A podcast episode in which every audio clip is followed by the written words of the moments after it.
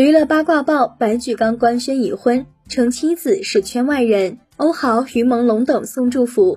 新浪娱乐讯，一月八日，白举纲在社交平台上发文回应了结婚传言，承认了自己是已婚人士，对象是圈外人。顺便呢，还撒了一波狗粮，称赞自己的对象超级可爱、懂事、知书达理，但是偶尔也会耍点小脾气。白举纲还表示。第一次透露我的感情状态，其实呢都写在了《小事》这首歌里。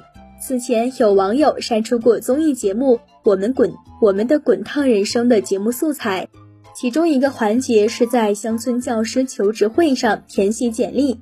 白举纲在婚姻状态那一栏写下“非常幸福”，而且这四个字前面还涂抹掉了两个字。现在看来，这两个字应该是已婚。